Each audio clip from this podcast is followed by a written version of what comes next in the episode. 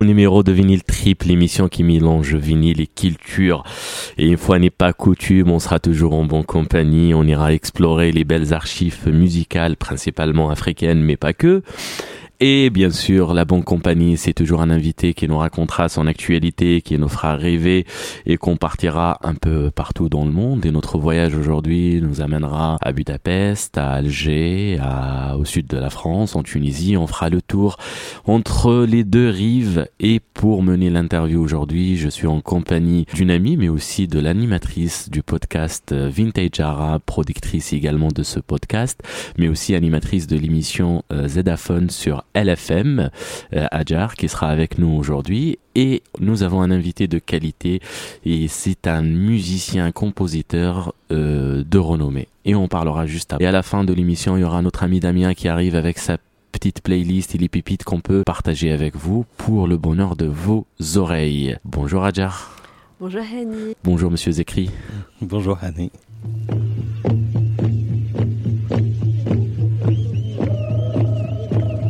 Si nous voulons faire Mélanésia 2000, c'est pour que les gosses sachent qu'il y a une culture dans ce pays.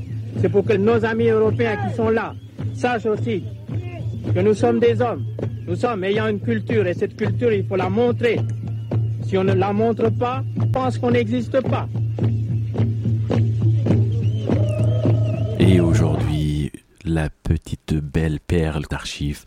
Elle sera consacrée à un homme qui a fait la traversée, mais cette fois-ci du, sud vers le nord. Et après, on parlera d'un autre croisement du nord vers le sud. Le petit bijou d'aujourd'hui est un 33 tours édité par l'unité des disques du ministère de l'information et de la culture algérienne.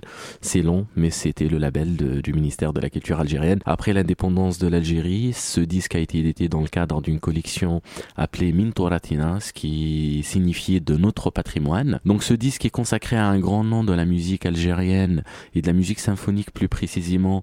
C'est un monsieur qui s'appelle Mohamed Gerbouchen. Pour ceux qui ont déjà été amenés à le croiser, dans, notamment dans des musiques de films, on peut retrouver des noms comme Igor, Igor Bouchen, mais son vrai nom c'est Igor Bouchen. Ça se prononce réellement comme ça. Je suis allé dans son village natal à la recherche de la, vraie, la vraie appellation.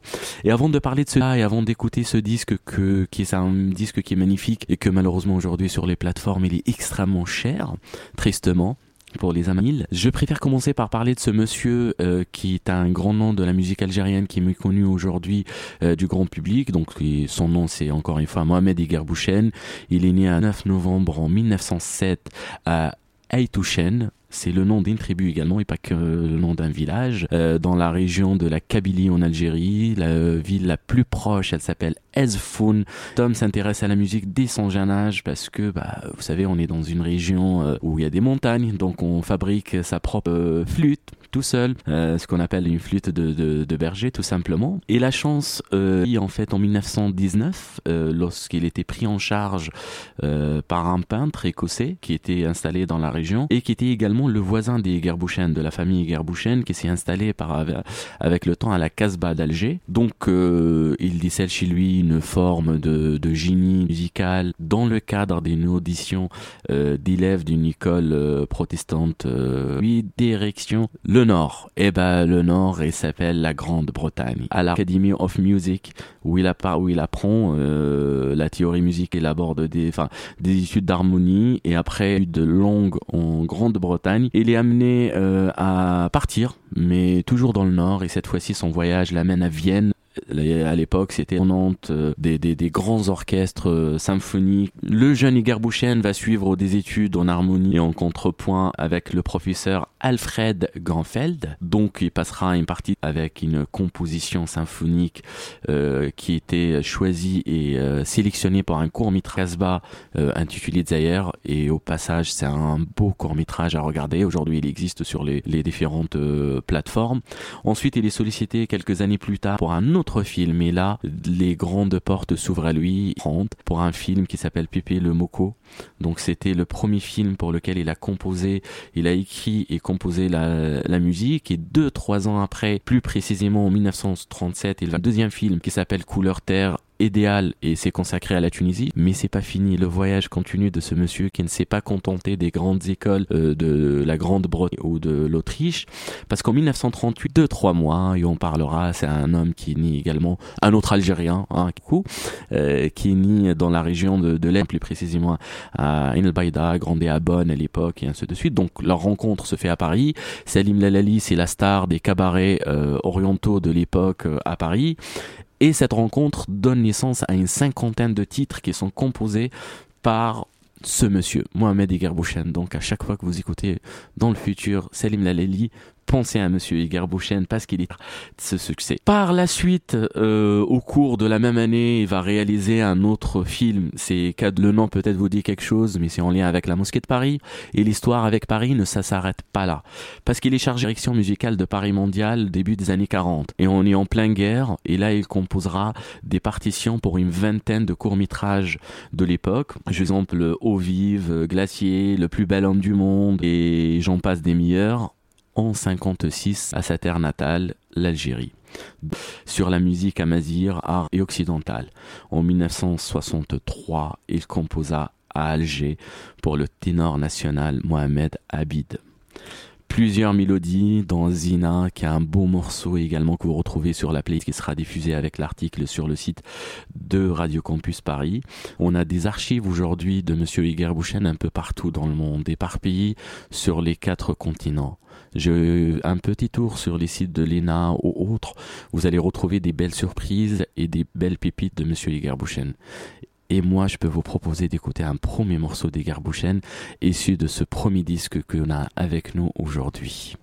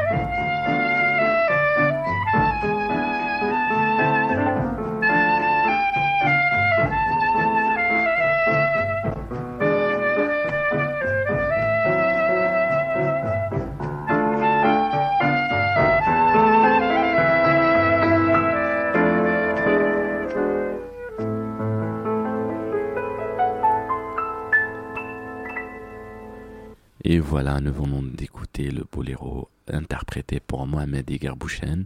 On retrouve des sonorités euh, très orientales. Euh, je ne sais pas ce que pensent euh, les amis autour de, la table. Je sais pas, Ajar, Monsieur Zekri. Je, trouve que c'est vraiment un morceau assez représentatif de ce qui se faisait à l'époque. Parmi. alors, tu me disais, c'était quelle année exactement? L'édition de ce, ce morceau-là était en 67, 67 mais la composition, aucune idée. Ok. Parce que moi, ça me rappelle pas mal euh, ce qui a été fait pendant les années 30-40 euh, dans le milieu maghrébin à Paris, euh, avec toute cette influence entre la musique arabo-andalouse, enfin les musiques maghrébines, mais classiques, on va dire, et tout ce qui est la rencontre avec le tango, les, airs de rumba, et, de... et on sent que Garbouchen est passé par, par cette école. Peut-être qu'il a été le initiateur de cette, cette tendance qu'on a pu retrouver chez des compositeurs comme euh, Mohamed euh, El Kamel notamment, euh, très, qui a beaucoup aussi composé pour Salim El Haddad. Tout à fait. Mais après, moi, la, question aujourd'hui, est-ce qu'il était à l'initiative de, de, ce qu'on retrouve aujourd'hui comme, comme héritage et comme patrimoine J'en ai jamais su trouver une réponse ou un lien réel précis. En revanche, ce qui est sûr, c'est le premier homme qui a fait de la musique de film au Maghreb et pas qu'en Algérie, parce qu'aujourd'hui on entend parler beaucoup d'Ahmed Melek qui a un travail exceptionnel. Euh, il faut savoir qu'avant Ahmed Melek, il y a eu des gens comme, euh, comme Bouchen qui ont ramené la discipline euh, en Algérie euh, à l'époque coloniale et qu'ils ont participé en fait dans le développement de cette de cette discipline à leur manière. Malheureusement, il nous a quittés en, en 63. L'Algérie sortait à peine d'une de de, de, de, elle a eu son indépendance en 62, donc potentiellement il n'a pas eu le temps de travailler sur d'autres projets, mais on retrouve ses compositions sur énormément de, de films. De films, ouais. Et d'ailleurs, c'est pas c'est un des premiers. Et il y a aussi Ali Riah en Tunisie pour faire le lien, qui a mm. aussi pas le confirmé mais qu'ils ont dû se rencontrer sur des, sur des films euh, où euh, c'était l'époque où, euh, encore dans un cinéma colonial, mais il y avait des premières comédies musicales aussi qui se faisaient. Et au-delà de la composition des musiques de films, il y avait la, la la composition des, des, musiques de la comédie musicale, où je pense qu'il y a peut-être eu une rencontre Tunisie-Algérie. Les belles comédies musicales qui sont cachées, que l'Égypte à l'époque a tout fait pour que personne ne puisse avancer. Voilà, la théorie c'est que oui, l'Égypte a empêché euh, la sortie de certains films euh, comédies musicales maghrébines par ah. peur de la concurrence. Un jour on parlera de ce secret bien gardé. Ouais, ce secret bien gardé. Et euh, en revanche, en fait, pour revenir sur le fait de rencontrer Ali et que je n'ai jamais retrouvé trace euh, écrite, potentiellement à travers cette pièce musicale euh, qui est bien cachée, peut-être un jour on trouvera. Euh, ce que je peux affirmer, c'est qu'en 56, elle avait enregistré pour le la radio-télévision française en 56 avec le Jam aussi, dans un avec deux orchestres dans une émission radiophonique à Paris. et l'enregistrement il date de 56. Il n'est pas disponible sur le, le numérique, mais on le retrouve bien quand on fait des recherches un peu dans les archives. Je ne sais pas si vous avez une réaction, si vous souhaitez rajouter quelque chose, Monsieur Zekri. Euh, moi, c'est mon oreille de, musicien qui me, qui me fait entendre des choses dans, dans cette pièce. Tout d'abord, ça s'appelle un boléro. Mm. Donc un boléro, ça nous envoie justement euh, dans, euh, dans des régions caraïbes, des, des, régions latines. Voilà. Et, et je pense que j'imagine, parce que j'entends qu'il y a la clarinette, le piano, donc bien sûr, forcément, j'entends des, sonorités de clarinettistes d'une époque qu'il a peut-être croisé, des clarinettistes comme Stelio, hein, des euh, pianistes comme Marius Cultier, des musiciens qui, euh, qui faisaient justement, euh, je crois qu'à l'époque à Paris, il y avait le, bal nègre. Oui. Donc, donc voilà, peut-être qu'il a entendu de ces musiques-là, puisque c'était très à la mode, hein, très dansé et tout ça. Donc le croisement, à mon avis, en tout cas, moi, il est très perceptible pour moi dans, dans la musique. Et, donc voilà, j'entends ce croisement, voilà, avec ces instruments, avec ces sonorités qui. Euh, et on retrouve cette beauté de, de, de, mythissage quelque part. Voilà, ben oui. Et ben moi, ce que je vais vous proposer, c'est d'écouter un autre morceau où on retrouve d'autres mythissages.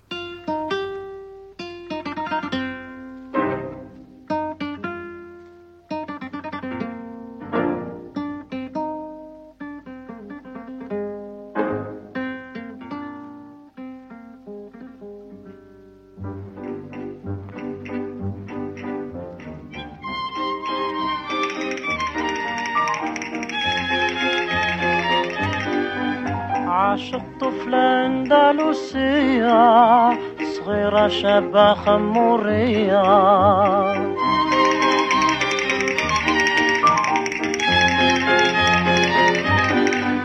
يا محلى داك الزين العين الحواجب مقرونين شوفتها تسحر في الحين تخلي العاشق في بلية. عاشق طفلة أندلسية.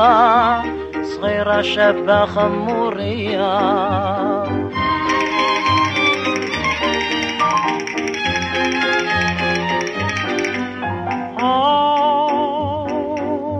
العين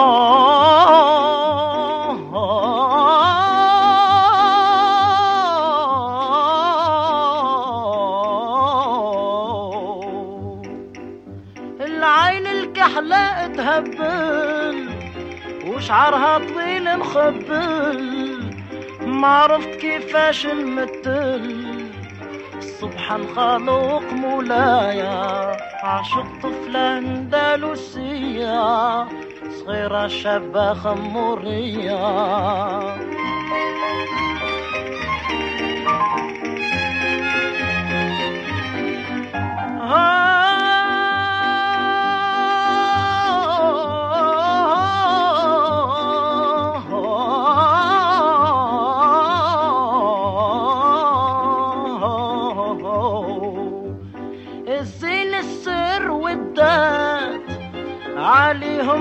عليهم الروح فنات انا كبتي انكوات يا عاشق ما تلومش عليا عاشق طفلة اندلسية صغيرة شابة خمورية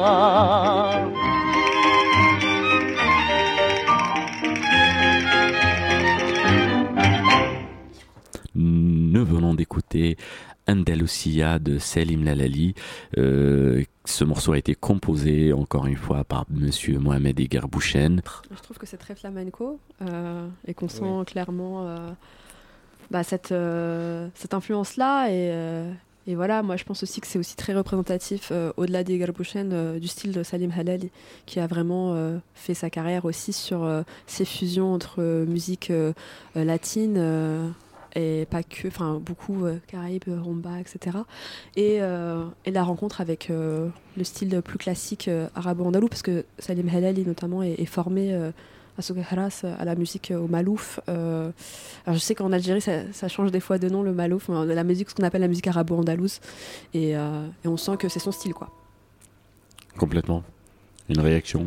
Oui, oui, ben, oui ça, ça, ça confirme cette. Euh, cette, cette, influence, mais en même temps, je dirais que de toutes les manières, euh, harmoniquement et mélodiquement, ce sont des, des suites qui appartiennent euh, aux, aux, musiques d'Afrique du Nord.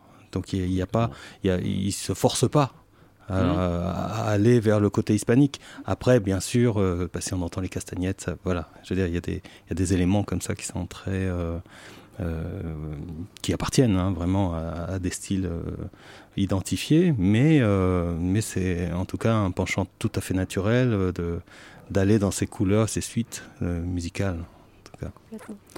Parfait. Bon, maintenant qu'on a parlé beaucoup des Gerbouchen, il est temps de, de présenter notre invité du jour parce qu'il nous parle depuis tout à l'heure, mais on n'a pas fait sa présentation et ça nous permettra de démarrer une interview qui va être passionnante. Et notre invité du jour, il s'appelle Kamel Zekri, est un musicien, compositeur et son travail est un mélange entre les oralités, l'écriture. Il, il a fait un travail et il continue à le faire remarquable sur euh, la mémoire et le patrimoine du Diwan. Le mot Diwan crée débat et on lui demandera son avis sur le sujet. Euh, et c'est la musique quelque part de ses ancêtres. Il est issu d'une famille de, de, musiciens. Hein, un grand-père, euh, Hamma Moussa, qui était un maître euh, gnawi du Diwan euh, de Biskra. Donc euh, sa naissance à Paris et les études de guitare euh, et de l'harmonie qu'il a qu'il a effectué à Paris n'ont l'ont pas empêché de s'intéresser à ce patrimoine qui est assez qui est assez intéressant et important et puissant.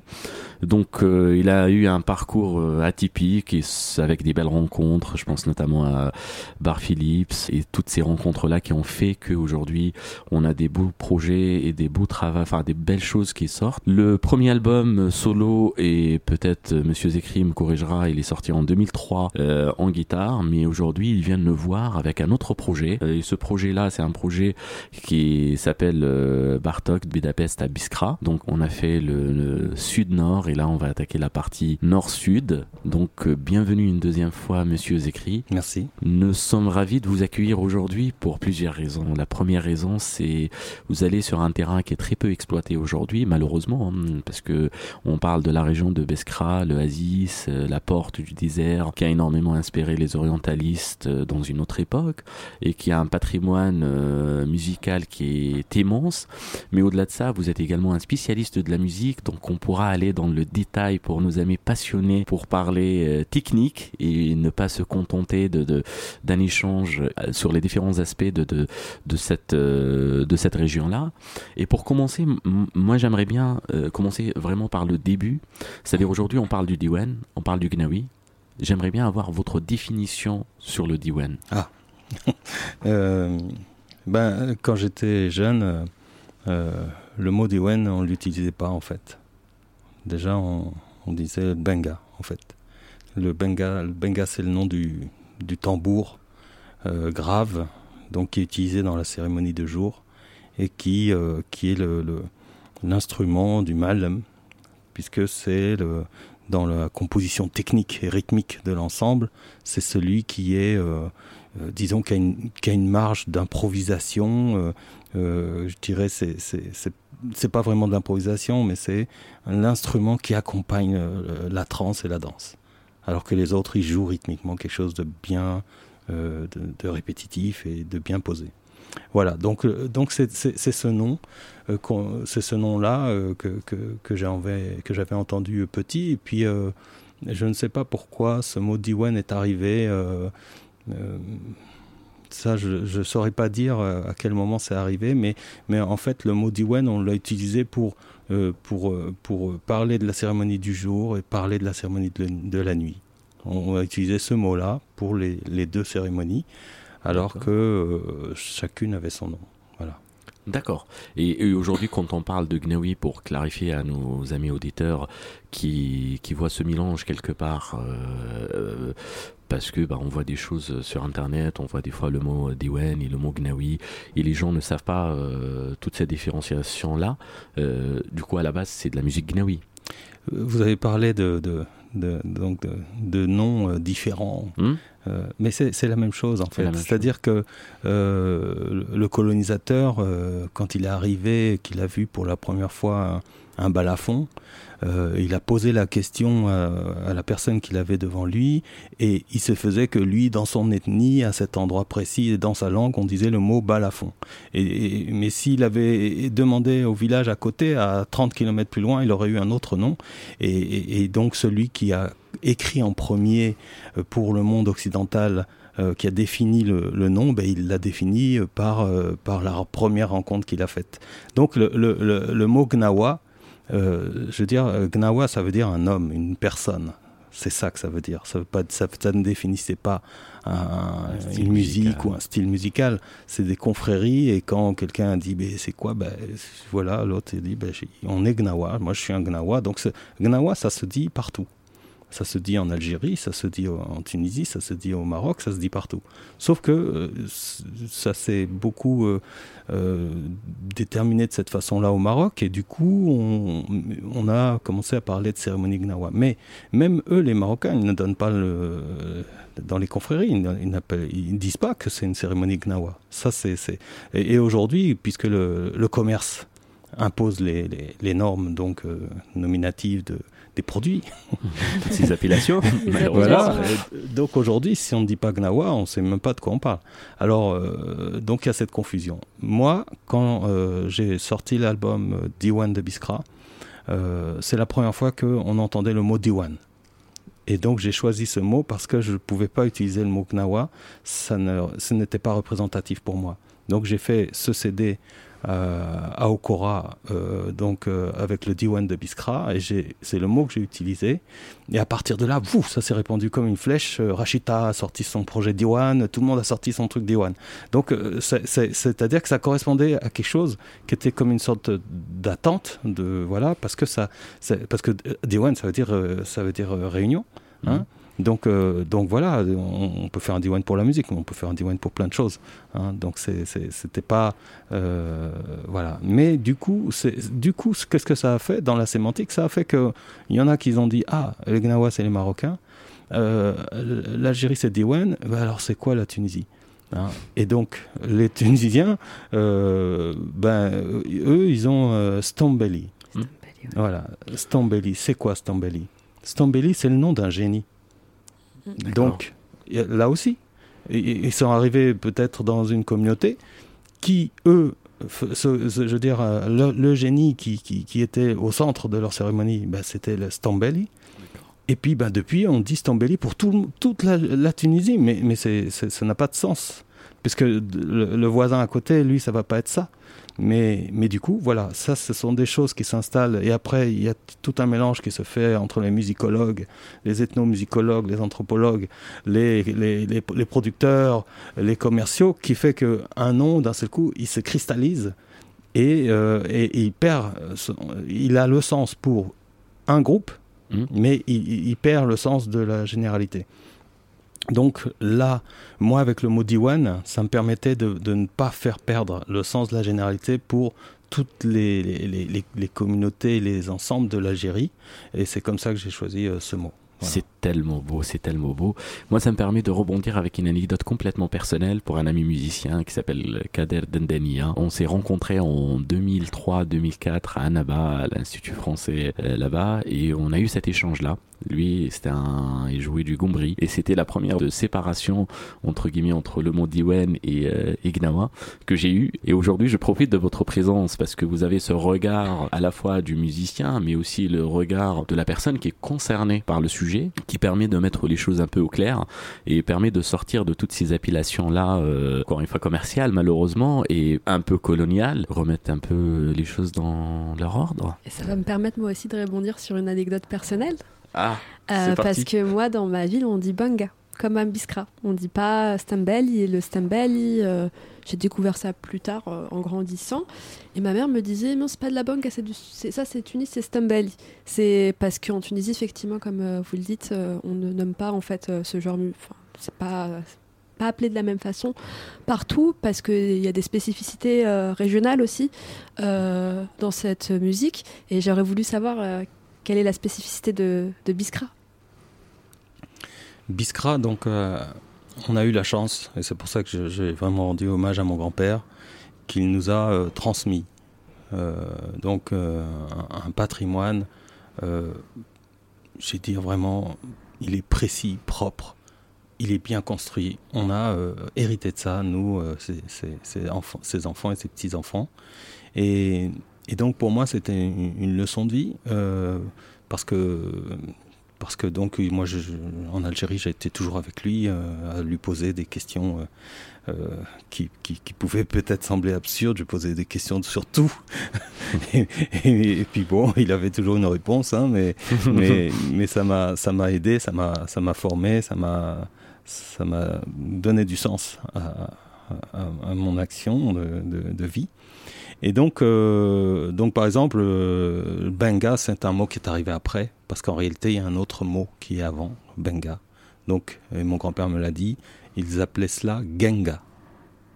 Voilà. Donc, moi, dans mes recherches, quand je suis allé euh, au Niger, au Tchad, au Mali, effectivement, ce mot genga il est, c'est le même nom d'instrument, le même nom du tambour. Et du coup, quand vous faites lien avec le, Tchad et euh, le Mali et ainsi de suite, est-ce qu'il il euh, y a un lien euh, entre les esclaves de l'époque et, la musique d'Iwen d'une manière générale? Alors oui, oui, il y a un lien et il y a aussi des confusions. D'accord. À ce sujet. Donc, il y avait les, les routes commerciales, les caravanes. Donc ça, tout le monde euh, a ça en mémoire, même si on, à notre époque on les a pas vraiment vus. Euh, mais donc le, le commerce était tourné vers le sud. Ensuite, à la colonisation, le commerce s'est inversé. Il a été tourné vers le nord. Donc, euh, l'inversion du commerce a forcément euh, euh, bouleversé les échanges, le langage, l'argent, a bouleversé des valeurs qui étaient vraiment ancrées là depuis des siècles et des siècles. L'esclavage dans ces régions, il n'était pas aussi fou qu'on peut imaginer l'esclavage euh, qui a été fait par les Européens avec l'Amérique. Hein. C'était un esclavage de, euh, comment on appelle ça, de vassalité. C'est-à-dire que euh, les, les, les, puissants du Nord, qui, qui imposaient leurs règles aux, aux, gens du Sud, ils leur imposaient aussi que chaque année, ils devaient leur envoyer des gens pour travailler chez eux. Donc euh, chaque ville, euh, Alger, Constantine, Biskra, Tunis, tout ça, il demandait à tel vassal de lui envoyer 30 euh, esclaves chaque année. L'autre, il demandait 50. L'autre, il demandait... Voilà, c'était des choses comme ça. Hein. Donc, il les, les, y avait... Parce qu'on on pense que, par exemple, les Noirs, tous les Noirs qui sont en Afrique du Nord, c'est tous des esclaves. Ça, c'est complètement faux. Il y avait beaucoup de Noirs qui étaient là. Et il y a eu des esclaves aussi qui sont venus. Donc il y a eu euh, voilà tous ces, tous ces mélanges d'esclaves, mais ce ne sont pas les esclaves qui ont obligatoirement apporté les chants, les instruments, euh, les noms, tout ça. le commerce qui était tourné vers le sud faisait que forcément il y avait des religions anciennes avant les religions de l'islam. C'est pour ça que ça pose toujours un problème, ces histoires de faire ces cérémonies, tout ça. Et eh bien parce qu'on parlait une autre langue. Une langue qu'aujourd'hui on appelle, nous en tout cas en Algérie, on appelle l'ajmi. Hein. Hmm. Donc, ce mot, il est vraiment important. Ce mot, c'est le, c'est le, le, nom d'un animal. C'est le veau.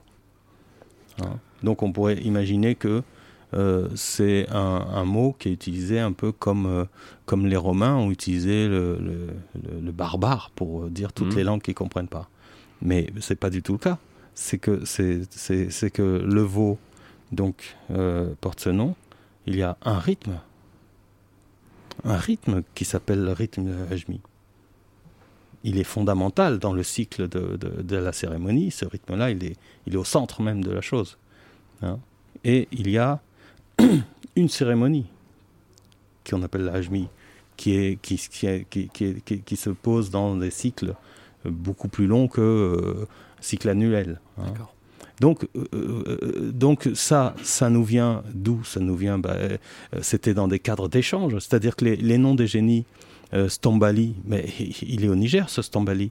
Dongo, qui est en Algérie, il est aussi au Niger ou au Mali.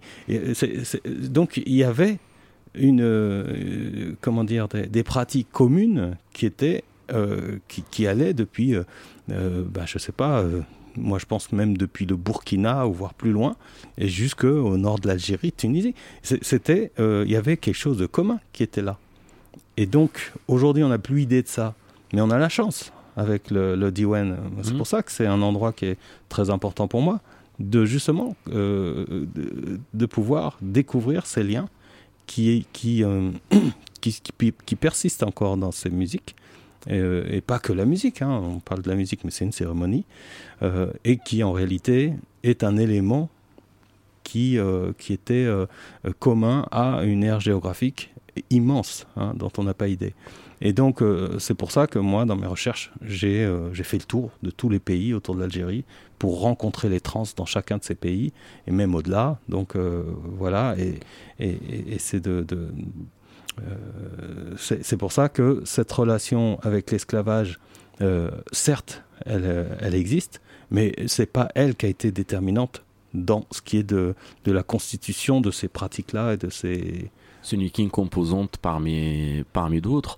Et, potentiellement, moi, ça me permet de rebondir pour rappeler l'africanité. hein, quelque part, j'invente des mots tous les matins. De l'Algérie, la Tunisie et le Maroc, le Maghreb d'une manière générale, que euh, a tendance à oublier que qu'ils sont des Africains et même eux-mêmes des fois ils oublient et ça nous a moi j'aime bien rappeler euh, que l'Algérie la Tunisie villes, tout le Maghreb font partie de l'Afrique et qui sont aussi des Africains. Et tous les Algériens, Tunisiens, Marocains, Mauritaniens, Libyens, ce sont des Africains, avant tout. Euh, c'est extrêmement passionnant. moi, j'aimerais bien juste pour que nos éditeurs puissent un peu se visualiser les choses et, euh, revenir à des choses un peu moins profondes que, que cet échange. Euh, Biskra se retrouve, c'est la porte du désert algérien, c'est une oasis, on retrouve des palmiers, c'était à une époque une plaque tournante, c'était une ville de fête euh, qui attirait euh, tous les orientalistes de l'époque, et elle est proche à la fois euh, des villes très chaouis comme Betna, comme le village, je pense, chaoui le plus proche, c'est Tkout, que moi j'appelle le, berceau du, du rock et, mais également elle est proche de, de, de elle est proche de la Tunisie, donc rappeler toutes ces connexions-là pour qu'on puisse visualiser euh, géographiquement euh, l'importance du lieu et, et, les influences qu'on peut avoir. Et pour pouvoir vivre ça, ben, je vous propose d'écouter déjà un premier morceau de votre premier album.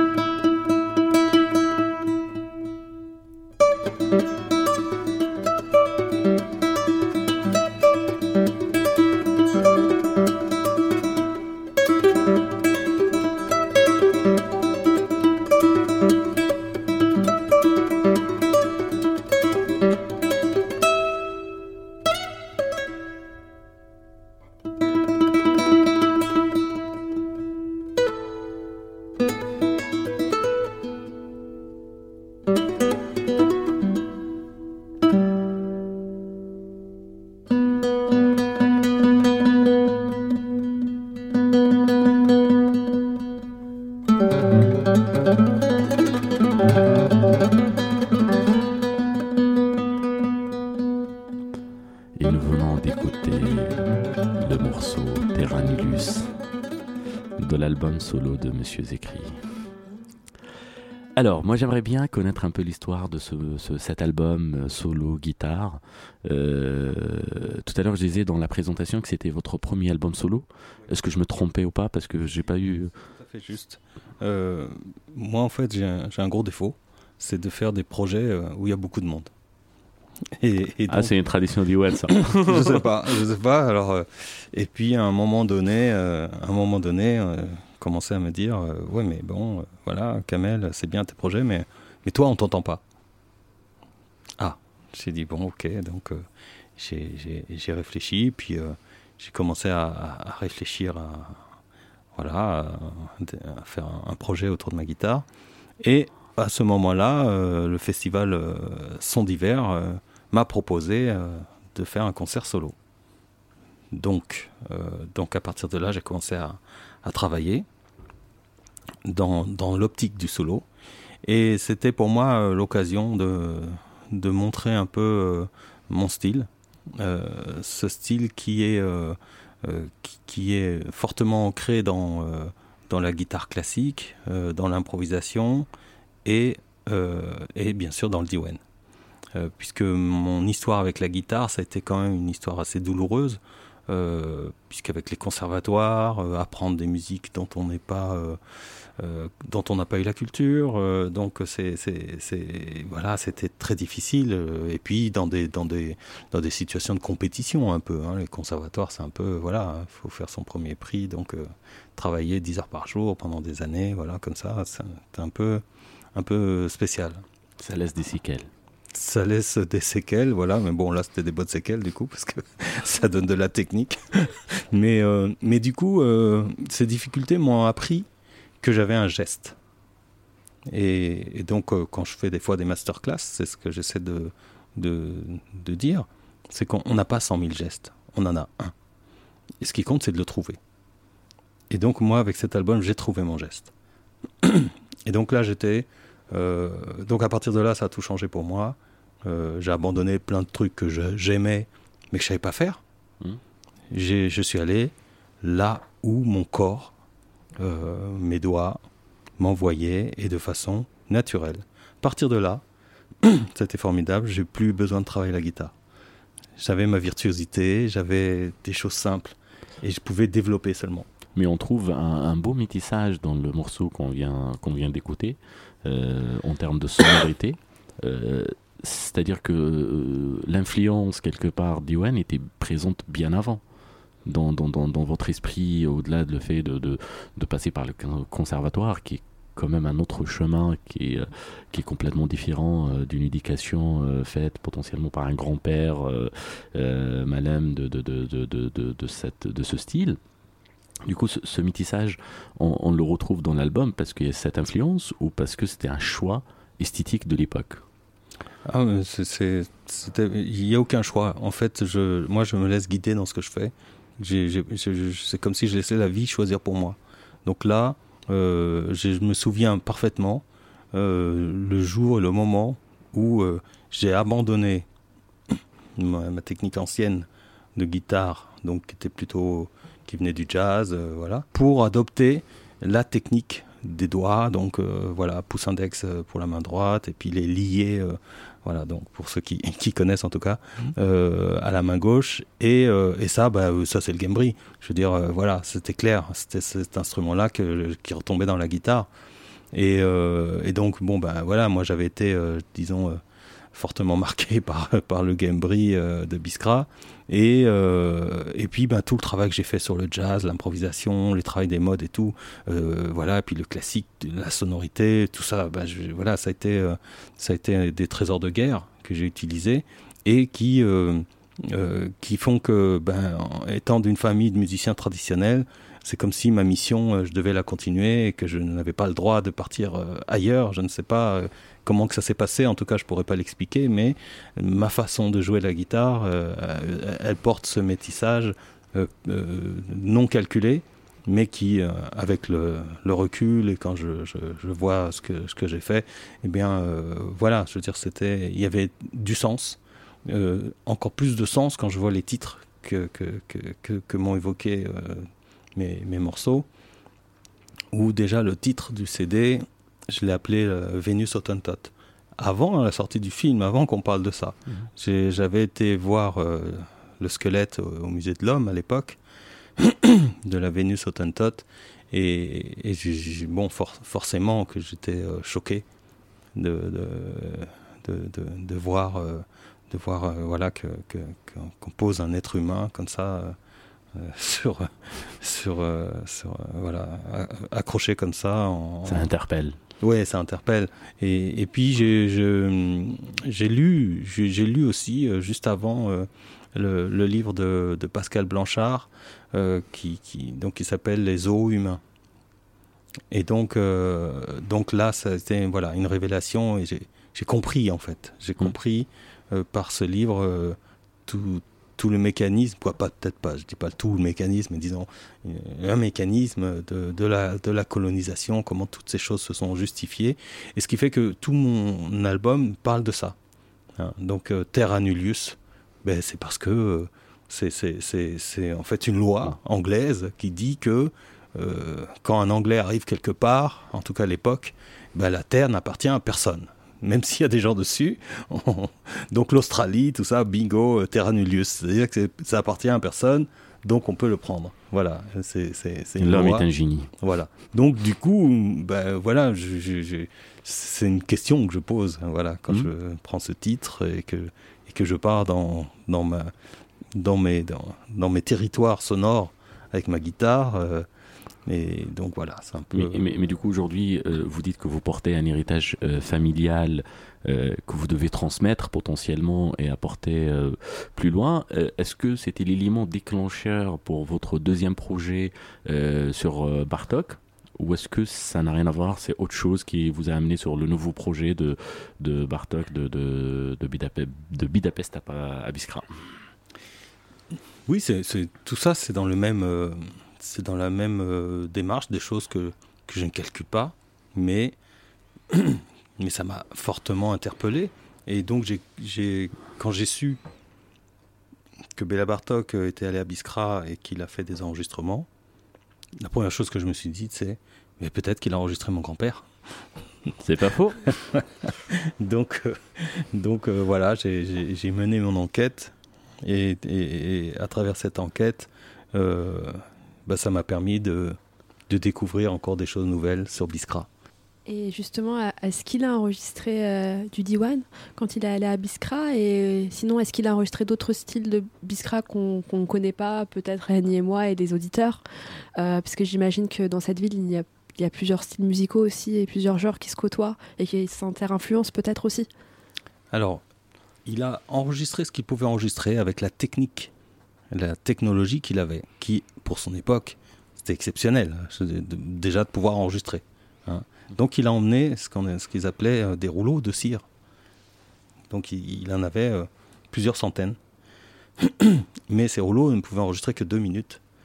Hein, voilà, et, puis, et puis il y avait un micro. Donc euh, ça ne pouvait pas enregistrer des orchestres.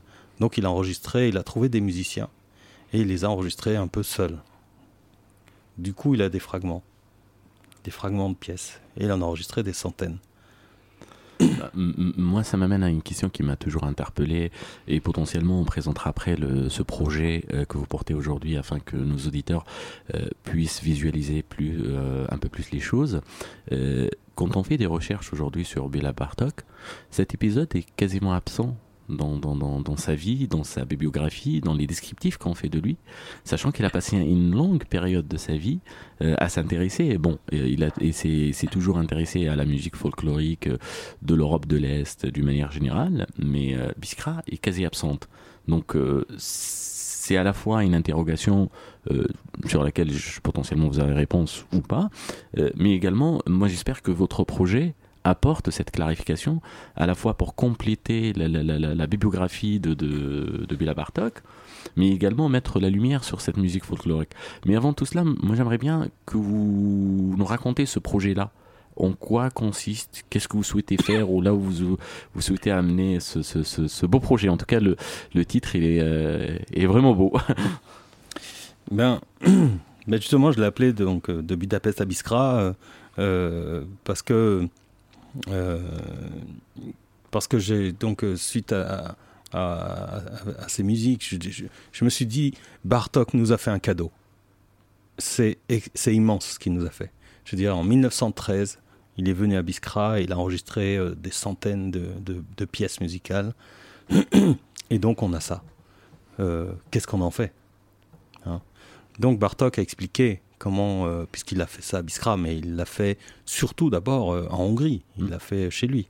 Et donc il a expliqué comment il a mis le lien entre la musique qu'il écrit et ce qu'il appelait lui à l'époque les musiques paysannes.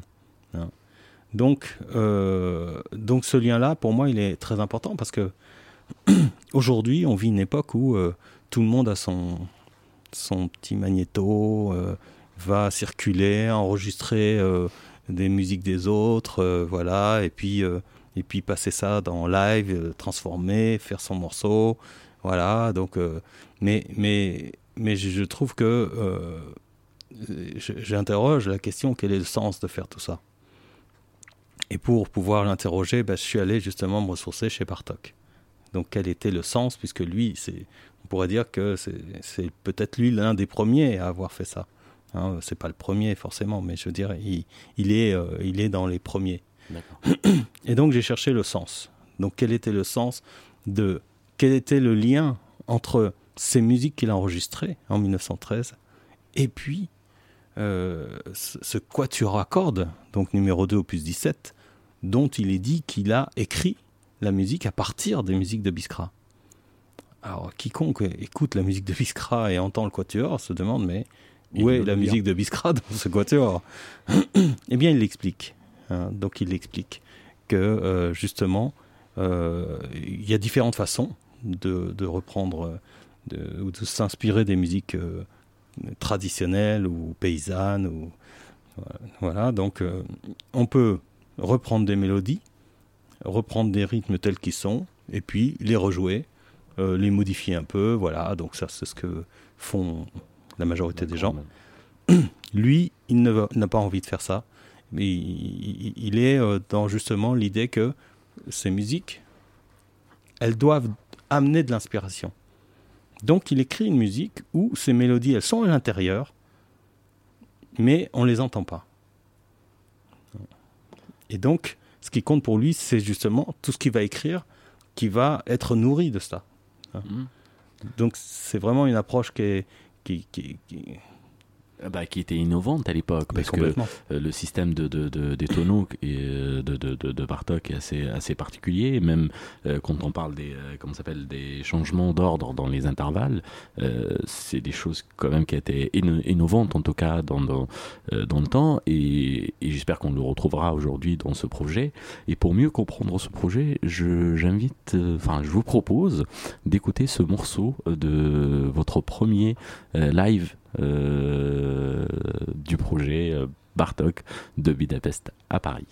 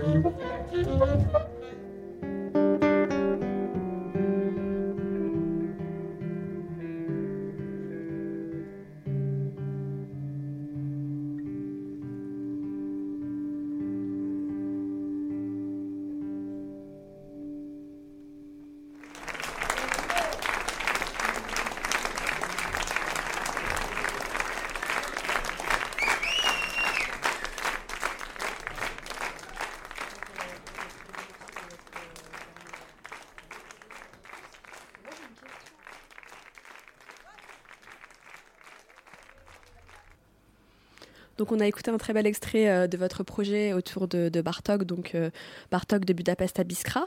Et ma question c'est euh, quelle est la perception de vos musiciens à Biskra, de, des personnes qui vous entourent, sur la musique de Bartok à la fois sur les enregistrements faits à l'époque en 1913, donc c'est 1913, c'est bien ça, à Biskra, et à la fois ce qu'il en a fait, de quelle manière il s'en a inspiré? Est-ce que ça parle aux gens? Est-ce qu'ils reconnaissent Biskra dans ses compositions? C'est souvent euh, très difficile de discuter avec euh, des musiciens qui sont des musiciens traditionnels, d'impressions, euh, disons qui sont qui soient des, impressions d'ordre, disons intellectuel. Hein. donc je je partage pas trop en fait ces, ces, choses-là avec eux.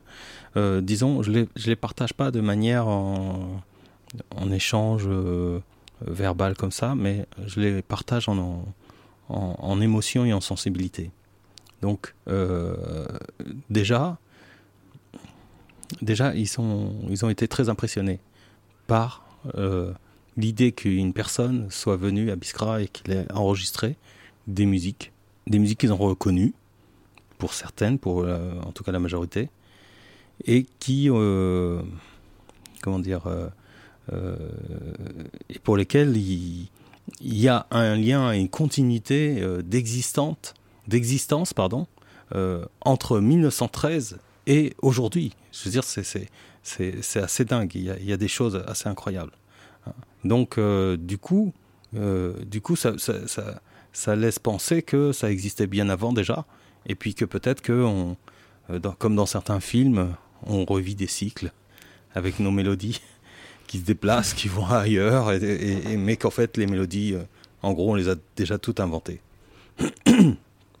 donc, euh, euh, donc voilà, ils, ont eu une sorte d'écho avec ces musiques qu'ils ont entendues, mais par contre, Bella Bartok, il a écrit quelque chose, il s'en est inspiré, et là,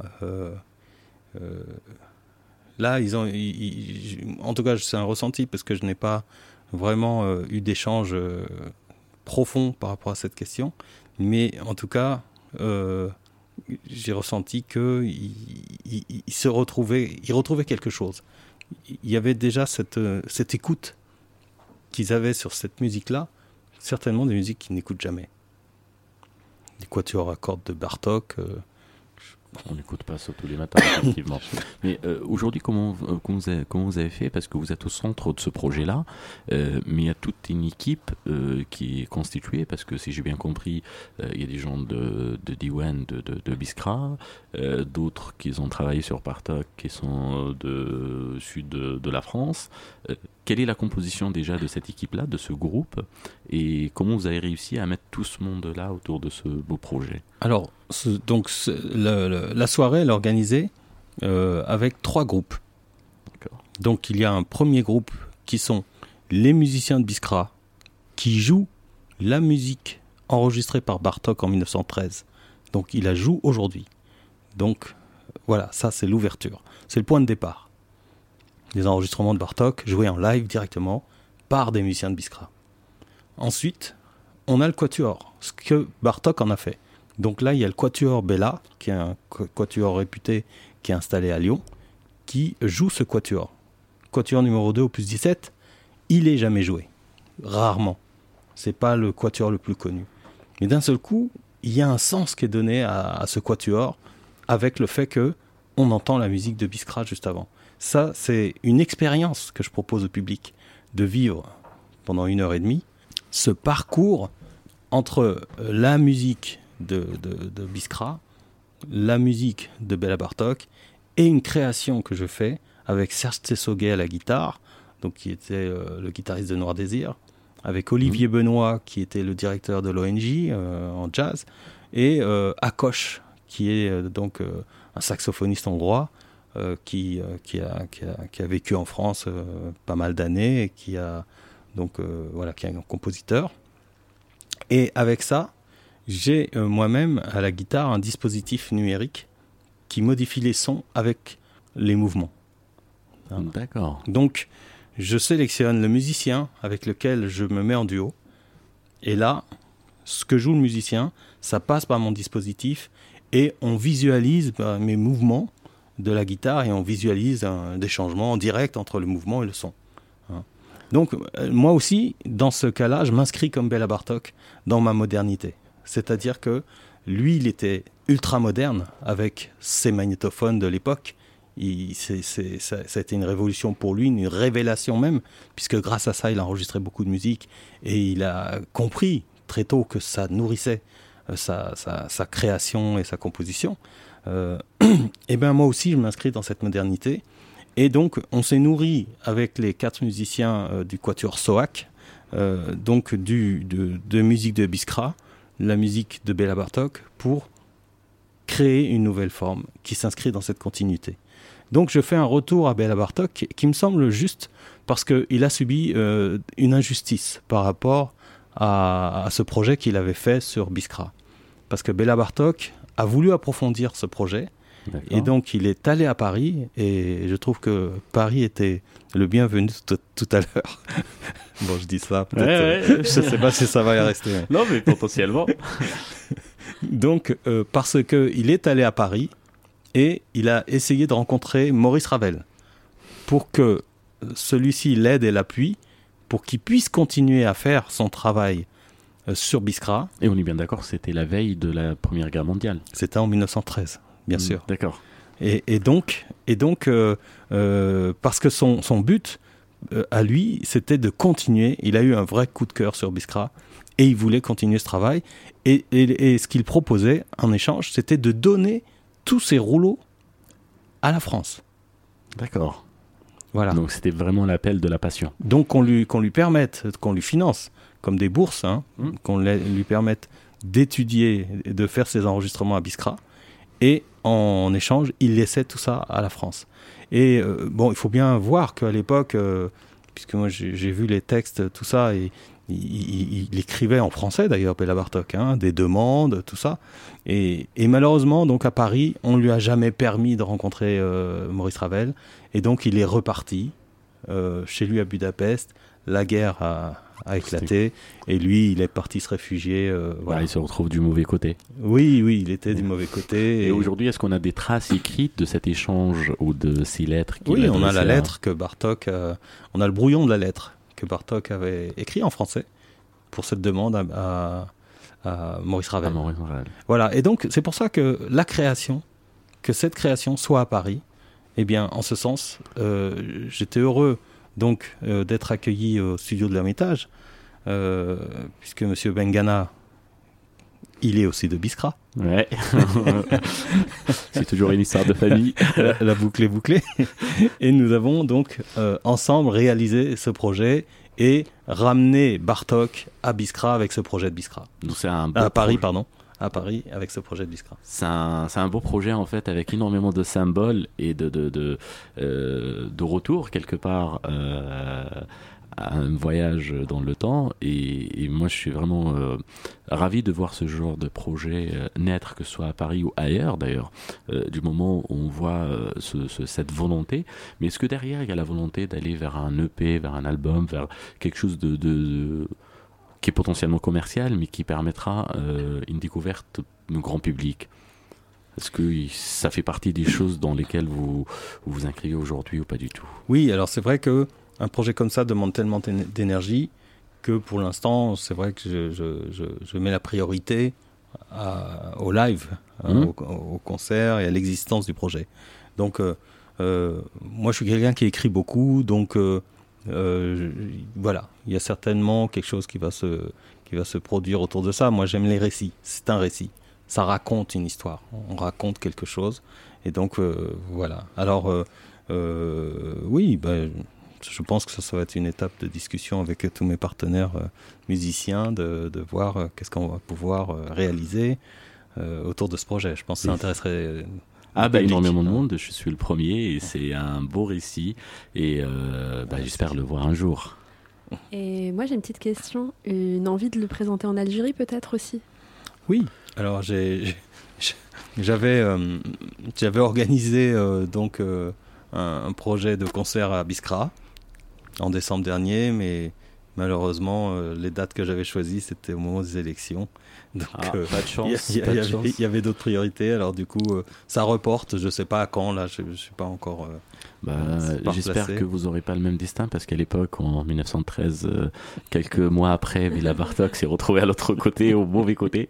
J'espère que ce ne sera pas votre cas et on verra ce, ce projet à, à Biskra ou ailleurs d'ailleurs, euh, parce que ça permet aussi de rappeler à toute une génération, peut-être sur place, l'intérêt et le patrimoine qui, qui a été valorisé et que tout ce travail de valorisation que vous menez aujourd'hui. Avant de finir cette interview, on va inviter notre ami Damien qui nous ramène euh, des petites perles de sa petite euh, playlist et euh, on va écouter ça tout de suite. Mon cher Annie, voici trois petits voyages que je vous ai concoctés. Un premier qui serait à classer dans la catégorie alternative bad gal R&B. Ambiance hoodies et manches retroussées bloc party en sous-sol, encerclement pour battle, ambiance humide, identité assumée à s'en époumoner, répétition scandée, c'est Check 070 fit Ralphie River Aken Tree pour Oni.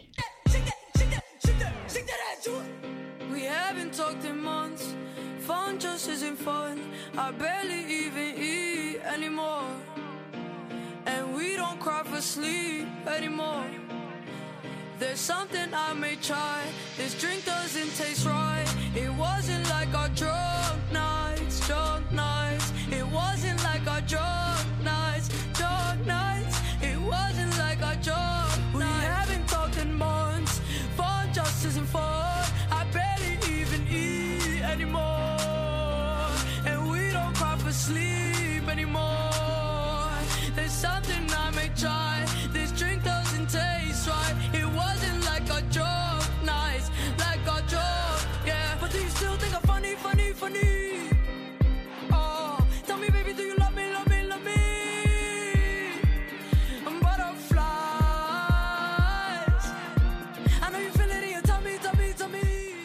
Ensuite, comme second morceau, on partirait dans la catégorie New Hip Hop Jazz. Ambiance saxo éloquent, saxo imposant, saxo clairvoyant, saxo combatif, saxo suave, mais surtout saxo sexy. C'est Kamasi Washington pour Street Fighter Mass.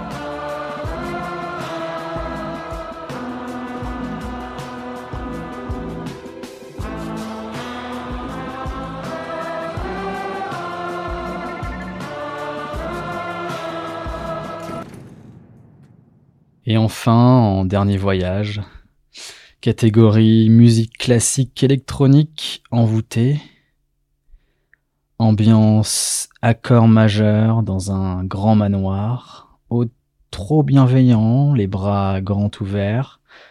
Le piège se referme petit à petit, changement de rythme, votre âme est prisonnière, débute un voyage millénaire. C'est Akin Sevgor number two in a flash.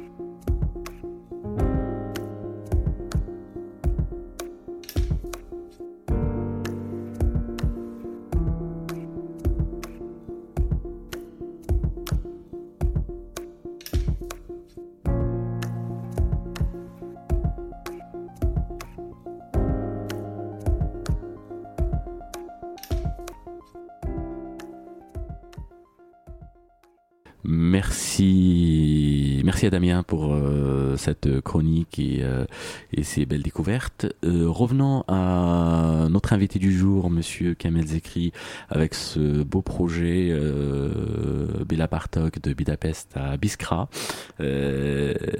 Nous allons clôturer l'émission, on arrive à la fin de cette interview et avant de lancer le dernier morceau de cette, euh, belle playlist d'aujourd'hui que vous nous avez ramené et je tiens à vous remercier, euh, vous avez carte blanche si vous souhaitez nous parler potentiellement de votre activité future ou vos prochaines dates ou, euh, autre chose.